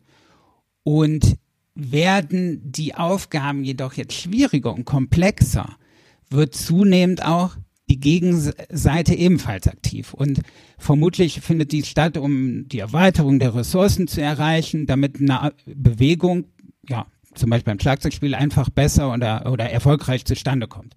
Händigkeit. Schauen wir uns jetzt mal die Forschung zur Händigkeit nämlich mal an, dann stellen wir fest, dass die Händigkeit, also Rechts- oder Linkshändigkeit, nicht veränderbar ist. Also sie, sie liegt in der Dominanz der gegenüberliegenden Gehirnhälfte und die, die Händigkeit lässt sich einfach nicht vertauschen. Wir bleiben einfach das, was wir von Geburt an immer sind. Rechtshänder oder Linkshänder. Selten, sehr selten, da gehe ich auch nicht weiter drauf ein, auch, auch Beidhänder. Und äh, dies lässt sich auch schon im beim Kind im Mutterleib erkennen, zum Beispiel beim Daumenlutschen. Da kann man schon feststellen, welchen Daumen benutzt das Kind vorrangig. Und ja, jetzt will ich natürlich zurück zu deiner Frage kommen, aber, aber das war mir jetzt wichtig, das einfach auch nochmal deutlich zu machen. Denn jetzt stellt sich ja die Frage, was bestimmt eigentlich unsere Handpräferenz? Oder ich will es anders formulieren, warum setzen wir eigentlich unsere beiden Hände ähm, dominant beziehungsweise öfter ein? Und warum ist die bevorzugte Hand zu einer besseren Leistung fähig. Einschränkung, natürlich gilt dies nicht immer äh, für jeden und für alle. Das will ich auch ganz klar sagen. Das, das ist äh, statistisch natürlich auch verteilt. Aber grundsätzlich ist das ja das, was wir so äh, allgemein kennen. Und ich versuche es mal an drei Faktoren deutlich zu machen. Einmal Krafteinsatz, manu zweitens manuelle Geschicklichkeit und drittens auch das Gefühl. Ein ganz wichtiger Punkt gleich für uns Schlagzeuger. Erstens zum Krafteinsatz, also Aktionen zum Beispiel im unteren Kraftbereich machen wir ja sehr häufig, wenn wir leise zum Beispiel spielen, Piano, ähm, äh, Schläge, die können wesentlich präziser kontrolliert werden. Und in der Regel ist die dominante äh, Hand da einfach besser, beziehungsweise die dominante Hand ist grundsätzlich auch stärker. Zweitens, manuelle Geschicklichkeit. Die dominante Hand ist sowohl fein als auch grobmotorisch einfach geschickter. Die ist reaktionsschneller. Und im Bereich der Geschicklichkeit und Präzision ist die dominante Hand überlegen. Und es gibt einiges, ähm, einiges hat man festgestellt, dass man auch, was so, was so Schnelligkeit angeht, dass man von der nicht dominanten Hand, jetzt natürlich bei üblichen äh, Forschungsanordnungen, dass die nicht dominante Hand die dominante einfach nicht äh, überholen kann. Und jetzt nochmal der wichtige Punkt zum Gefühl. Weil ich glaube, da steckt eine große Verbindung zum, zum Schlagzeug. Also man kann eine We Bewegung ja grundsätzlich verbessern, haben wir gelernt. Wir können die beherrschen. Aber fühlt die sich auch immer genauso gut an? Ähm, wenn wir jetzt zum Beispiel einen Nagel mit einem Hammer in ein Brett schlagen. Mit welcher Hand haltet ihr jetzt den Hammer und mit welcher Hand haltet ihr den Nagel? Das kann sich ja vielleicht den Zuhörer mal fragen. Und wie ist das Gefühl, wenn ihr die Gegenstände andersherum halten würdet? Und jetzt wirklich nochmal konkret zu deiner Frage. Wenn man den Handsatz der Hände vertauscht, vertauscht man ja bedingt auch die Aufgabenverteilung. Würde man einem Handwerker freiwillig die Aufgabe geben, seine, äh, ja, seine Hände zu vertauschen, also den Hammer und den Nagel andersrum zu halten? Er nicht. Ja, trotz, und trotz, trotz Übens wird die Geschicklichkeit ja immer besser, wie wir ja auch wissen, zum Glück. Sonst, sonst würden wir auch nicht äh, oder, oder, oder viele Schlagzeuger so große Erfolge haben. Aber das Wohlbefinden stellt sich nicht immer so recht ein. Es bleibt häufig ein Ungleichgewicht. Und ja, mit dem ersten Schlag der dominanten Hand ist es praktisch wie mit dem Sprung meines Sportlers und der ist einfach verantwortlich für den gesamten Verlauf des kommenden rhythmischen Musters. Ja, das, äh, äh, ich hoffe, ich war jetzt nicht zu, zu viel, aber das, das ist so der Versuch, um das mal deutlich zu machen. Ja, es ist leider so. Es ist leider so.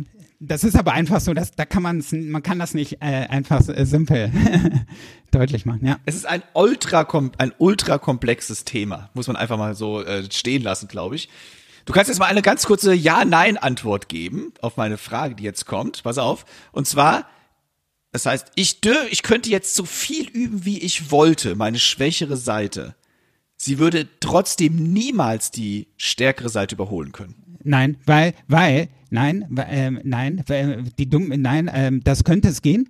Ja, das findet ja teilweise bei den umgelernten, umgeschulten Linkshändern statt. Ja, ähm, also das findet schon statt. Nur das Gehirn selbst, das äh, da wird man, würde man im MRT immer sehen, dass die Zentren, die dominant sind, weiterhin noch auf der Seite waren, wo die äh, ja, wo, wo, die Dominanz halt äh, besteht, von Anfang an.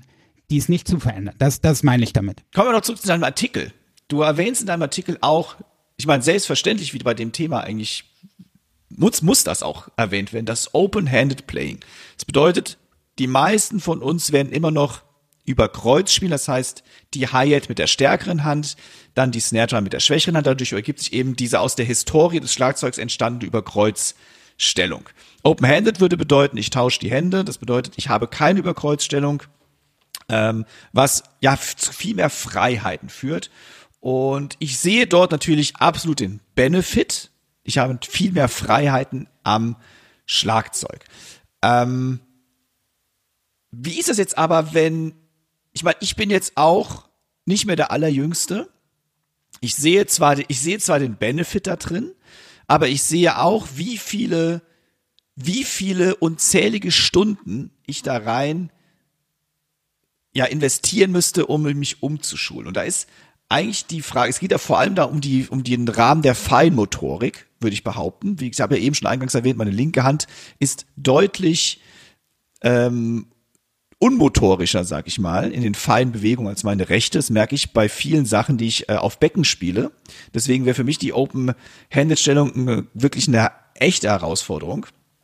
Ähm, aber jetzt die Frage, bis zu welchem zeitlichen Rahmen, also gibt es eigentlich eine Grenze für das Gehirn, wo es noch Sinn macht, umzuschulen sozusagen? Bis wann lernt man Gehirn noch, und ich muss mir, vielleicht sind es mehrere Fragen natürlich wieder auf einmal, sorry dafür, ähm, aber die Frage ist, gibt es irgendwo eine Grenze, wo es, wo man sagt, ab da lohnt es sich eigentlich nicht mehr, so viel Zeit zu investieren, weil es würde einfach deutlich zu lange dauern oder es würde überhaupt, überhaupt nichts so bringen, kann man nicht sagen, es bringt immer irgendwie was, aber dass eben der, der große Nutzen daraus überhaupt nicht mehr sich entwickeln könnte. Ja, hierzu kann ich vielleicht äh, ein paar Anregungen geben, denn also motorisch und kognitiv ist der Mensch ja sehr anpassungsfähig und er ist halt in höherem Alter oder auch in hohem Alter noch in der Lage, komplexe motorische Abläufe zu erlernen. Und es ist auch immer sinnvoll, sich neuen Herausforderungen zu stellen, aktiv zu bleiben und das Gehirn und den Körper zu trainieren, zu fordern. Denn was nicht genutzt wird, verkümmert auch irgendwo im Alter. Und dafür gibt es wirklich viele Beispiele. Das Entwicklungspotenzial bleibt allerdings immer auch individuell und ist halt auch von verschiedenen Faktoren abhängig. Zum Beispiel von der Vorerfahrung, der Ausprägung der Händigkeit, die wir, das dürfen wir auch nie ganz vergessen, also wie stark links oder wie stark rechtshändig bin ich.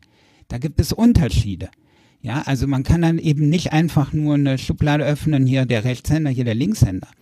die, es gibt da unglaublich viele Varianten. Und eine allgemeingültige Bewertung ist insofern schwierig. Ähm, ob eine Umstellung in höherem Alter sinnvoll ist, um auf deine Fragestellung, bei deiner Fragestellung zu bleiben, sollte aus meiner Sicht jedoch kritisch betrachtet werden, denn es gibt da einiges, was beachtet werden sollte. Du hast auch schon ein paar Punkte äh, gerade erwähnt. Also, welchen Benefit bringt dir überhaupt eine solche Veränderung? Und wie weit kann und will ich halt überhaupt gehen, wenn ich meine linke Hand fördere? Eine Umstellung benötigt, genauso wie du gesagt hast, viel Zeit und man sollte sich natürlich schon auch fragen, kann ich die möglicherweise anders investieren oder sinnvoller? Und auch die Verletzungsgefahr, die kann steigen, da beispielsweise der Sehnen- und Bandapparat auf eine Führung der schwächeren Hand vielleicht noch gar nicht ausreichend vorbereitet ist. Auch ein Spezialthema, aber sowas benötigt da einfach viel Zeit. Der Körper benötigt auch viel Zeit für solche Veränderungsprozesse. Und eine Verlagerung der Bewegung auf die andere Seite kann das Gehirn auch irritieren und, und die sollte grundsätzlich nicht unterschätzt werden. Ich rate, auf die Signale des Körpers zu hören, sich zu überlegen, wie fühlt es sich an, bereitet mir das Spielen mit diesem Konzept Stress. Open-Handed Playing ist insofern ein weiteres Tool, mit dem man sich beschäftigen kann das aber eben nicht aus meiner Sicht eingesetzt werden sollte, um beispielsweise aus einem Rechtshänder einen Linkshänder zu machen. Denn das ist, wie bereits erläutert, weder sinnvoll noch möglich. Und ja, statt das Augenmerk vielleicht nur auf die schwächere Seite zu legen, könnte man ja auch mal den Gedankengang umdrehen. Äh, wenn man, ja, wäre es vielleicht nicht manchmal sogar von Vorteil, die stärkeren äh, die stärkere, die Stärken der dominanten Hand weiter auszubauen, im Sinne die Stärken mehr zu stärken auch wenn mir natürlich bewusst ist, dass wir als bimanuelle Instrumentalisten möglichst beide Hände gleichwertig einsetzen wollen. Auch ein Aspekt, den äh, wir wirklich oft vernachlässigen, glaube ich. Warum stärken wir? Wir machen es, wie, wie wir auch gerade jetzt eigentlich schon ein paar Minuten lang, wir machen uns Gedanken über unsere Schwächeseite, aber warum machen wir uns nicht auch mal Gedanken über unsere stärkere Seite? Du hast absolut recht, ne? Absolut, absolut. Jedem, jedem Kind in der Schule würde man sagen, äh, stärk doch mal deine Stärken so, ne? Äh, weiter, ne? Natürlich auch die, die Schwächen ausmerzen, gar keine Frage. Aber überleg mal, was sind deine Stärken und, und versuch die doch mal ein bisschen in den Vordergrund zu stellen. Und genau um diesen Ansatz geht es mir, von diesem Gedankengang. Ein sehr psychologischer Ansatz, oder? Ja, auf jeden, auf, auf jeden Fall. Vielleicht für den einen oder anderen äh, wert, sich damit zu beschäftigen. Äh, lass uns doch kurz was ansprechen, was äh, sehr wahrscheinlich gar nicht so wirklich diskutiert wird und was äh, und das ist das Thema des Setaufbaus und der Physigkeit, über die wir jetzt eigentlich gar nicht großartig gesprochen haben. Also prinzipiell gehen wir davon aus, dass eine Linkshänderin oder ein Linkshänder das Schlagzeug spiegelverkehrt zu einem Rechtshänder oder einer Rechtshänderin herum aufbauen. Und dabei gehen wir davon aus, dass die Seite der stärkeren Hand gleichzeitig auch die Seite des stärkeren Fußes ist, was sich größtenteils ja auch bewahrheitet. Umgekehrt geht es natürlich auch genauso, aber es ist, glaube ich, der Großteil der Menschheit.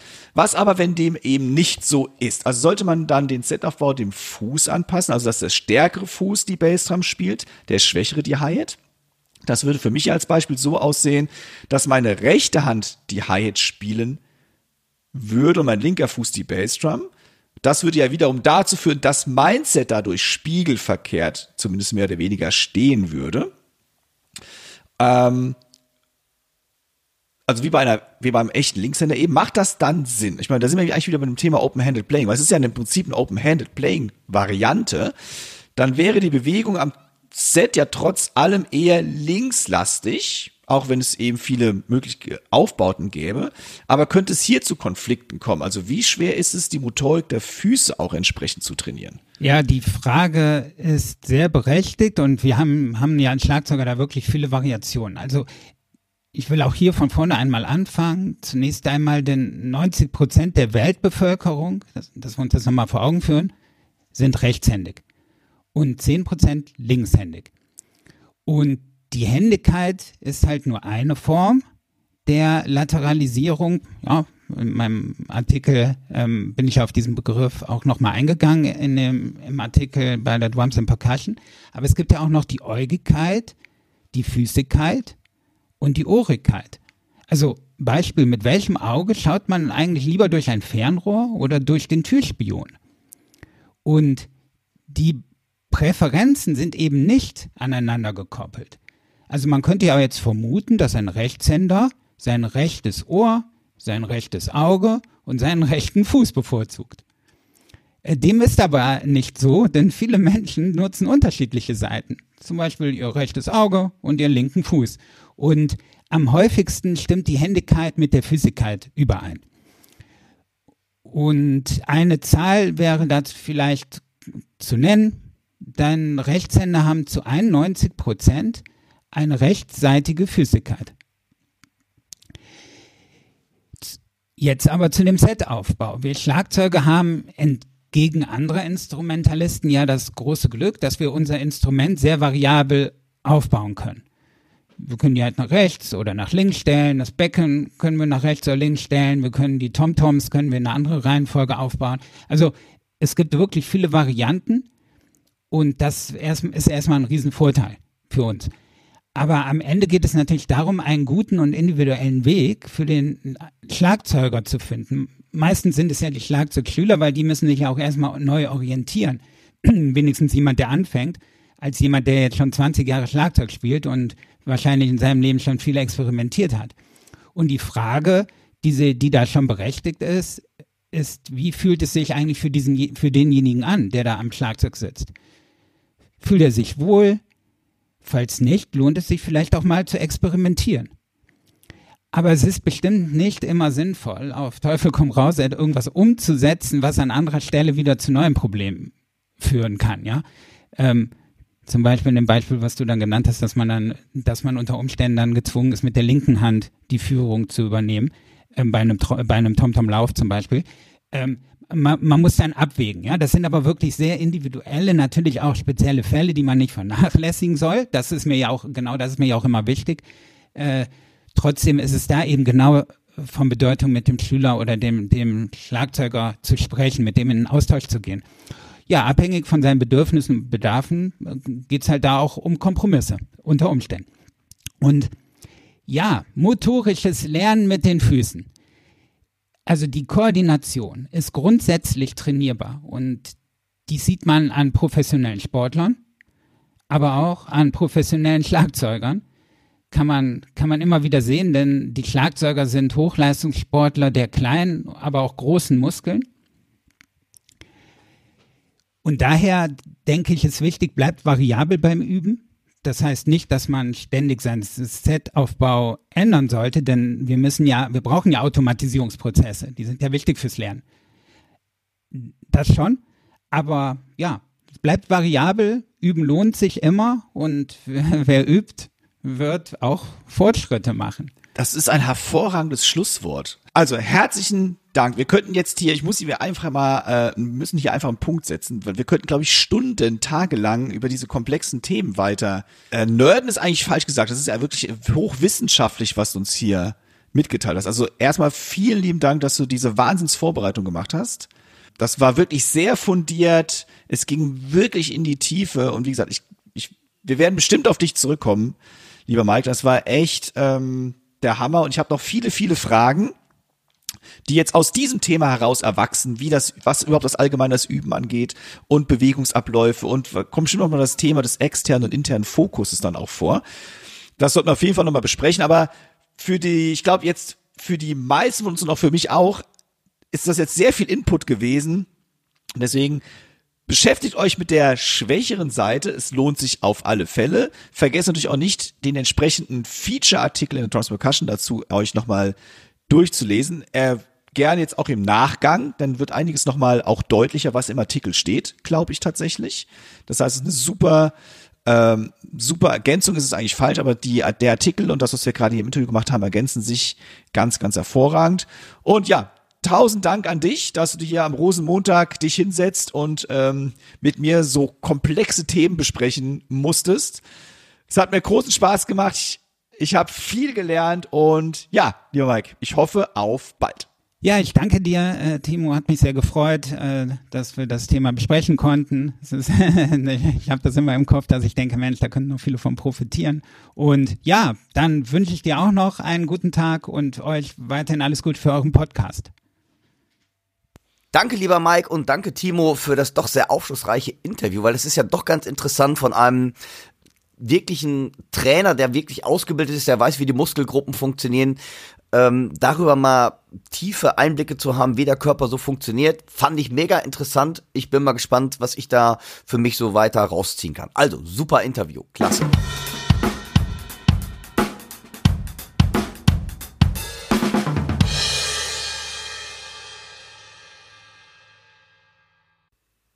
Ihr merkt schon, wir hätten darüber jetzt wirklich stundenlang weiter reden können. Aber um nochmal was ganz anderes hier in dem Podcast einzuwerfen, kommt noch ein Gearcheck vom Dirk. Der hat nämlich von der Firma Vic Firth ein paar Effektsticks zum Checken bekommen. Und darüber klärt uns der Dirk doch jetzt einfach mal auf. Ich möchte euch im heutigen Gearcheck zeigen, wie ihr euren Snare Drum Sound oder euren allgemeinen Drumset Sound mit Hilfe von anderen Stockmodellen ähm, verändern könnt. In diesem Falle von der Firma Wick First. Und das Interessante ist wirklich heute zum Thema, wir haben ja die schwächere Seite. Es ist total interessant, wenn ihr einen Wirbel mal mit diesen äh, Roots, mit den Besen oder auch mit Hot Rod spielt oder was auch immer, weil es fühlt sich wirklich ganz anders an und man muss ganz anders arbeiten. Jetzt habe ich euch zum Anfang erst noch einmal das normale Drumset aufgenommen, so wie es klingt, einfach so als Vergleich zu haben. Und ich habe hinterher versucht, die Grooves immer ähnlich zu halten, obwohl ich andere Stockmodelle verwendet habe, dass man hoffentlich auch den Unterschied hört. Okay, los geht's.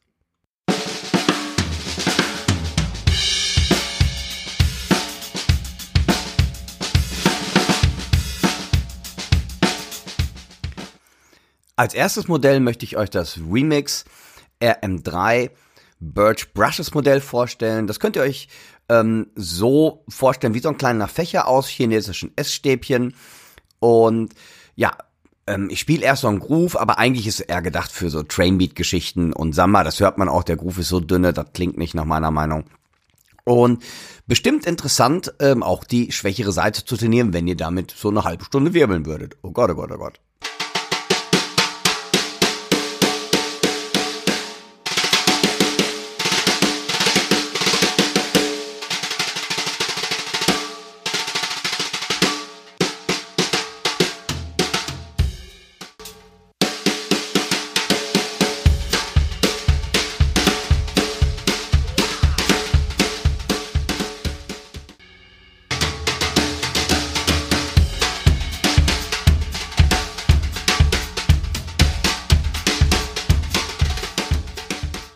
Das nächste Modell sind die klassischen Roots.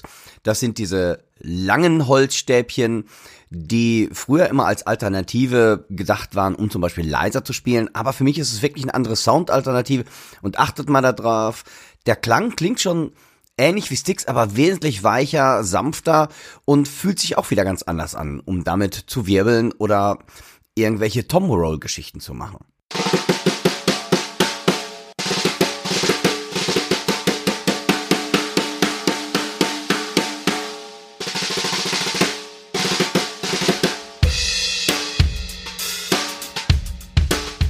Das nächste Modell, was ich euch vorstellen möchte, sind die sogenannten Dreadlocks Brushes. Das sind eigentlich Besen mit ähm, aber sehr dicken, stahlgeflochtenen äh, Stäben und haben am Ende so eine Art äh, Rundung. Und die klingen natürlich sehr viel metallischer als normale Besen, haben viel mehr Power, wenn man also in einem lauteren Setting die verwenden. Da sie am Ende auch einen Schaft haben, eignen sich natürlich auch sehr gut, um Crosssticks zu spielen.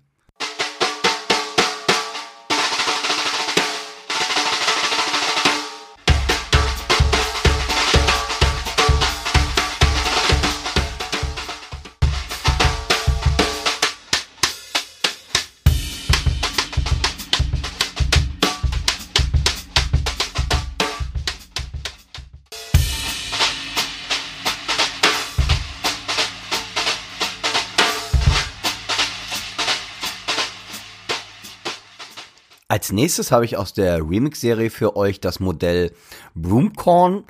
Und das sind so ähm, Besen aus African Gras, Hirse, ganz dünnes, weiches Geflecht, klingen sehr leicht, sehr weich, ähm, auch eine ganz interessante Klangcharakteristik. Hört mal rein.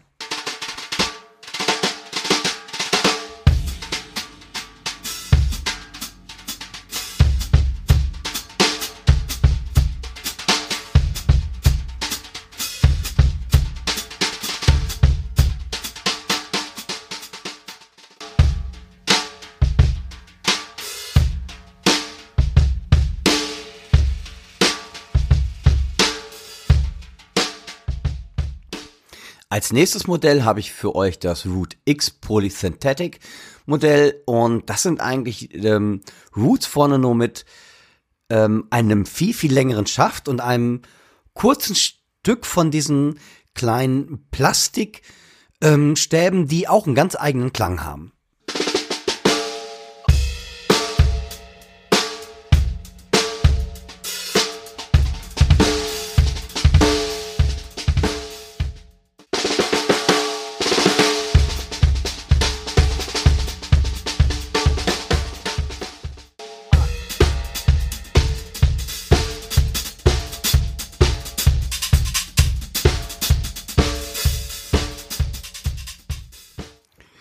Als nächstes habe ich mal zum Vergleich richtige Besen verwendet.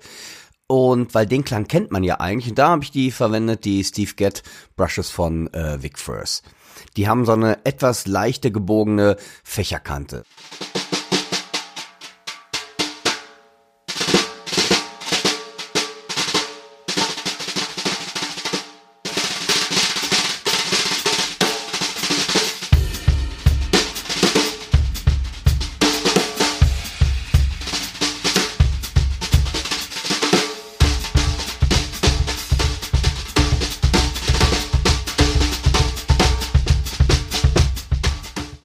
Letztes Modell möchte ich euch nochmal ein Root-Modell vorstellen. Das ist Root X Medium und zwar das Modell mit dem langen Stockschaft und den kleinen Stäbchen vorne, diesmal in der Holzform, als, als Pardon zu, den, äh, zu der Kunststoffausführung. Und da ist der Klang etwas weicher, sanfter.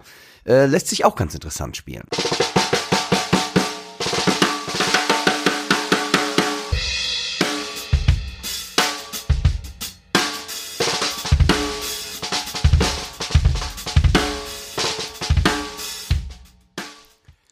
So, das soll es für den heutigen Gearcheck gewesen sein.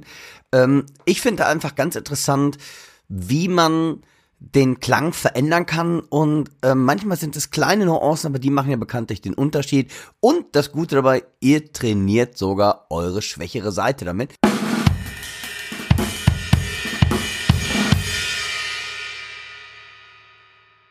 Hört nun eine kleine Werbebotschaft unseres heutigen Sponsors. Wir vom Music Store freuen uns, diesen Podcast unterstützen zu dürfen. Die Drumabteilung ist eines unserer Herzstücke bei einer Ausstellungsfläche von fast 1000 Quadratmetern. Wir halten für euch eine der größten Drum- und Percussion-Abteilungen bereit, wo ihr so vieles aus dem umfangreichen Produktsortiment checken könnt. Mit bis zu 500 Becken, die bei uns antestbereit sind. Kommt zu uns in den Laden, lasst euch informieren oder geht direkt auf musicstore.de.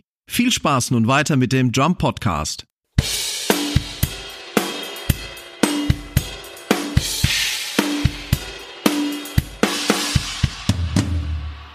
Liebe Hörerinnen und Hörer, wir sind kurz vorm Abschluss des 56. Podcasts des Schlagabtauschs. Aber wie üblich lassen wir euch nicht gehen ohne unsere Chefkoch-Empfehlungen der Woche. Und ich bin sehr gespannt, was der Dirk diesmal auf der Karte hat. Ja, liebe Zuhörerinnen und Zuhörer, lieber Timo, ich habe von einer Schülerin, die sich auch noch Doktor nennen darf, eine ganz gute Empfehlung bekommen. Und zwar hatte ich vor kurzem mal echt ein bisschen Probleme mit ähm, meinen Knochen. Und die hat mir so kleine homöopathisches Arzneimittel äh, ähm, an die ans Herz gelegt. Das gibt's auch als Salbe. Das ist Traumehl. Ich weiß nicht, ob du das kannst. Also ich kannte es nicht. Das ist, äh, das gibt's als Salben- und Tablettenform. Und ähm, das, was also quasi, ähm, ich, ich nenne mal jetzt in Anführungszeichen, ist das jetzt gesagt, die Knochen wieder heilen lässt oder die, die Entzündung aus dem Knochen herauszieht. Und ähm, das hat mir echt gut geholfen. Wenn ihr vielleicht auch mal Probleme mit den Knochen habt oder Entzündungen in den Knochen, Traumehl, so heißt die Firma und hat mich geholfen. nee, Hammer. Fand ich ein Hammer-Tipp. Und ähm, wie gesagt, äh, von daher möchte ich den an euch weitergeben. Wenn ihr mal, wie gesagt, ist homöopathisch, von daher tu, ist auch nicht so dramatisch. Und auf sowas stehe ich ja eigentlich irgendwie. Fand ich eine coole Sache und hat tatsächlich die Entzündung rausgeholt aus dem Knochen. Gibt es in der Apotheke oder wo hast ja, du das? ganz normal Apotheke. Ich glaube sogar, man kann es auch ganz normal übers Internet bestellen. Super. Also, wenn euch damit geholfen wird, Traumehl. Hat Ich habe was ganz Profanes. Jetzt aber. Äh, äh, Cola mit Eis. Keine schlechte Kir Idee. Kirschsaft mit Eis. Nein, ich mobb dich nicht. Ich, mobb, bringst, ich würde du dich bringst niemals. mich auf ein paar Ideen. Ich glaube, das könnte ein Geschäftsmodell werden. Ja, ja, ja. Nein, ich fühle mich jetzt ein bisschen, ich fühle mich schon ein bisschen gemobbt jetzt, ne? Also Nee, ich bin nee. jetzt ein bisschen traurig. Nein, ist Und überhaupt äh, nicht. vielleicht Nein, haben wir nicht auch einen ähm, Mobbing-Beauftragten beim Podcast, den würde ich gerne mal hier mit einschalten. Oh, ja, haben wir, ja, haben wir sowas eigentlich, so einen Sozialbeauftragten? Also wir bräuchten einen. Wir, genau. Genauso wie wir einen Social-Media-Manager brauchen. Liebe Zuhörer und Zuhörer, ihr wisst ja gar nicht, wenn wir hier also offiziell aufgelegt haben, also den Podcast, dann geht, dann geht das Mobben erstmal richtig los. Bist du bescheuert, was du da gesagt hast? Das geht überhaupt nicht. Ey, das sind Also- die Outtakes, die wir nicht veröffentlichen. Auch nie veröffentlichen werden. Genau. Aber wir machen quasi eine Stellenausschreibung. Wenn ihr Sozialarbeiter seid mit Spezialthema Mobbing und gleichzeitig Social Media Manager, genau, der, der bewerbt euch noch. bitte bei podcast at drumsandpercussion.de. Sehr schön.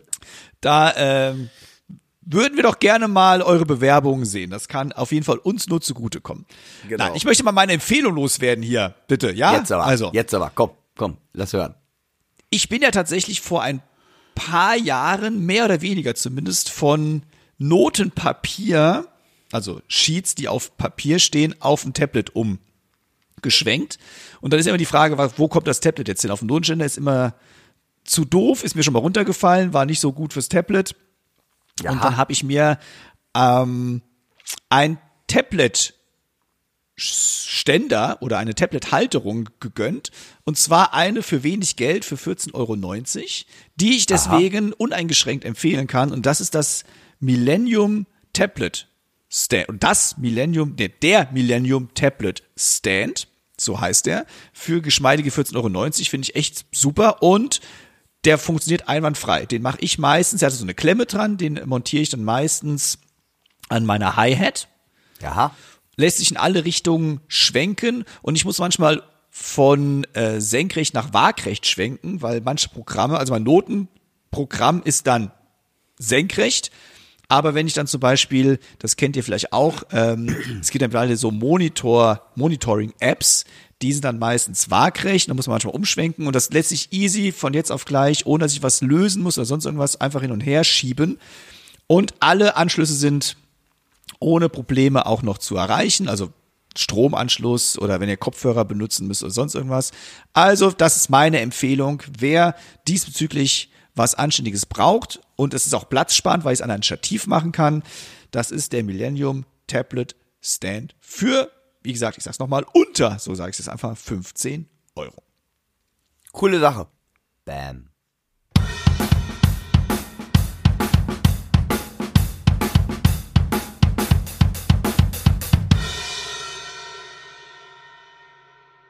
Das war der 56. Schlagabtausch von Dirk und mir. Und wer jetzt Fragen, sonstiges oder einfach mal Feedback loswerden möchte, der darf uns gerne schreiben und vergesst auch nicht die Bewerbung des Social Media und Mobbing Beauftragten an podcast at drums und percussion.de. Wenn ihr also Fragen habt, meldet euch. Ansonsten, Freunde Dirk und ich uns über Besuche auf unseren Social Media Seiten. Ihr findet uns auf YouTube, Instagram und Facebook. Ähm, was soll ich noch loswerden? Ich glaube, das war es erstmal hauptsächlich. Ne? Also das Übliche, schreibt uns, egal welche Kanälen, folgt uns, abonniert uns und so weiter und so fort. Ich bedanke mich oder wir bedanken uns natürlich sehr herzlich für eure Aufmerksamkeit. Wir freuen uns auf Podcast Nummer 57 und das letzte Wort gebe ich heute ab an den Dirk. Ja, ihr Lieben, kommt mir gut durch die nächsten 14 Tage, passt auf euch auf. Der Timo hat alles gesagt. Ich freue mich auf den nächsten Podcast und schön die schwächere Seite trainieren. Alles Gute, alles Liebe, bis zum nächsten Podcast. Euer Dirk und Euer Timo. tschüss.